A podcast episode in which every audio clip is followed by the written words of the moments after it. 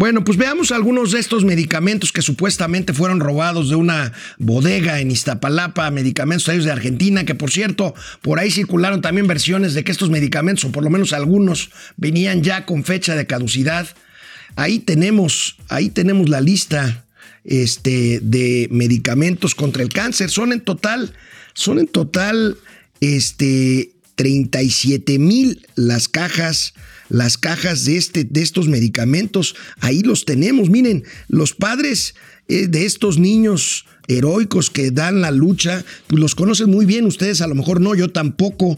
Daunorbicina de 20 miligramos, floro, floracilo, oxalipatino, dacabacina, mitomicina, etoposidio, etoposido, hidarbucina, oxalplatino, ciclofosfamida, en fin, ahí los tenemos, ahí los tenemos, híjole, esto va a tener que, esto va a tener que aclararse muy bien porque, insisto, no puede ser que una semana después de un supuesto robo se dé a conocer, habría que ver videos, habría que ver denuncias, qué es lo que alegaban los padres, los padres de familia. Y bueno, el presidente Andrés Manuel López Obrador sigue pensando que todo es en contra de él. Aprovechando esto de las medicinas, pues el presidente sigue diciendo que es víctima de resistencia a su proyecto de la cuarta transformación. Y yo me pregunto, ¿y las soluciones dónde está? Fíjense lo que dijo. Estamos enfrentando una resistencia a que se acabe con la corrupción. Así como enfrentamos la resistencia por los que se roban eh, las gasolinas, por el huachicol, así también se robaban el dinero de las medicinas. Bueno, lo de los fideicomisos, esto que ya les vamos a informar este, de por qué los defendían tanto. Porque no había rendición de cuenta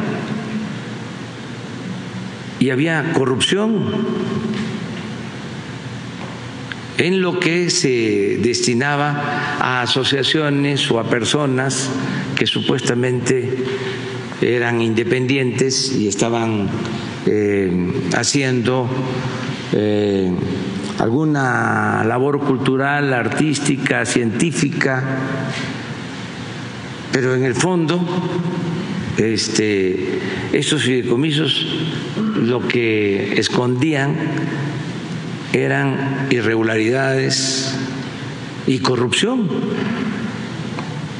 Entonces, en la limpia que se está haciendo, pues hay quienes eh, resultan afectados. Pues ya saben, habla de todo menos de soluciones. Se supone que hubo guachicoleo de gasolina y el resultado fue desabasto de gasolina. Hubo corrupción supuestamente en las cadenas de suministro de medicamentos y hay escasez y desabasto de medicamentos. En el caso de los fideicomisos, bueno, supuestamente, que no lo dudo, hay corrupción, destruyan todo, todo lo que hay adentro, pero destruyan también el edificio y pues vamos a ver qué pasa con fondos para la ciencia, para el deporte, para los desastres naturales. Y hablando de fideicomisos, hablando de fideicomisos, los recursos derivados del cierre de fideicomisos no estarán en el presupuesto.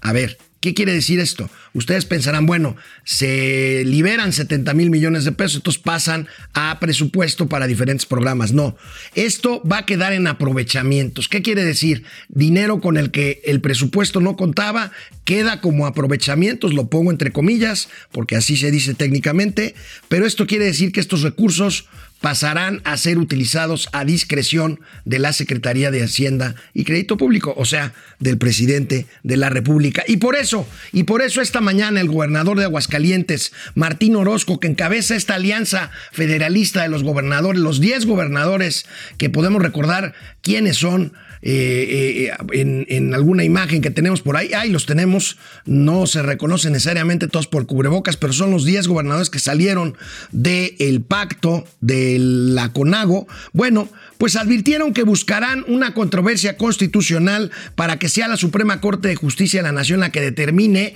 la procedencia de estos recursos perdidos por eh, la pues, cancelación de fideicomisos, que debo de decirlo, todavía debe de pasar por la aduana del Senado de la República. Se ve difícil, se ve difícil que se pare porque no se trata, no se trata de un cambio a la Constitución y por lo tanto con la mayoría simple en el Senado pasará.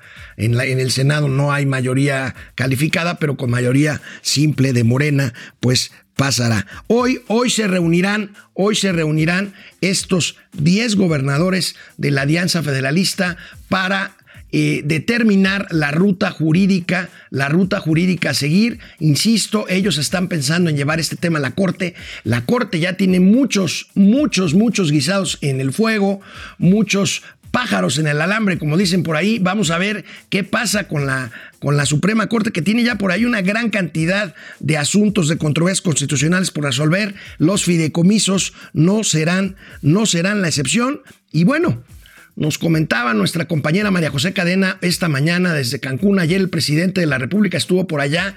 Y bueno, como nosotros se lo habíamos más o menos anticipado por aquí, el tema del Fonden. El tema del Fonden hubo un compromiso, por ahí un transitorio, de que las cosas en marcha podrían funcionar antes de cancelar, en este caso, el fideicomiso del Fonden. Parece que eso sucederá en el caso de Quintana Roo, que acaba de ser golpeado con furia por el huracán Delta apenas hace unos días. Y bueno, los daños no fueron tan... Eh, catastróficos como lo que se esperaba dada la magnitud del fenómeno natural del meteoro de Delta, pero parece que podrán liberarse, parece que podrán liberarse parte de estos recursos antes de que se aparezca el Fonden. Esto, amigos y amigas, todavía tendrá todavía tendrá mucho de qué hablar. Son demasiados temas, son demasiados sectores los afectados, son demasiados eh, científicos, actores, músicos, pintores, deportistas, eh, muchos, muchos, muchos sectores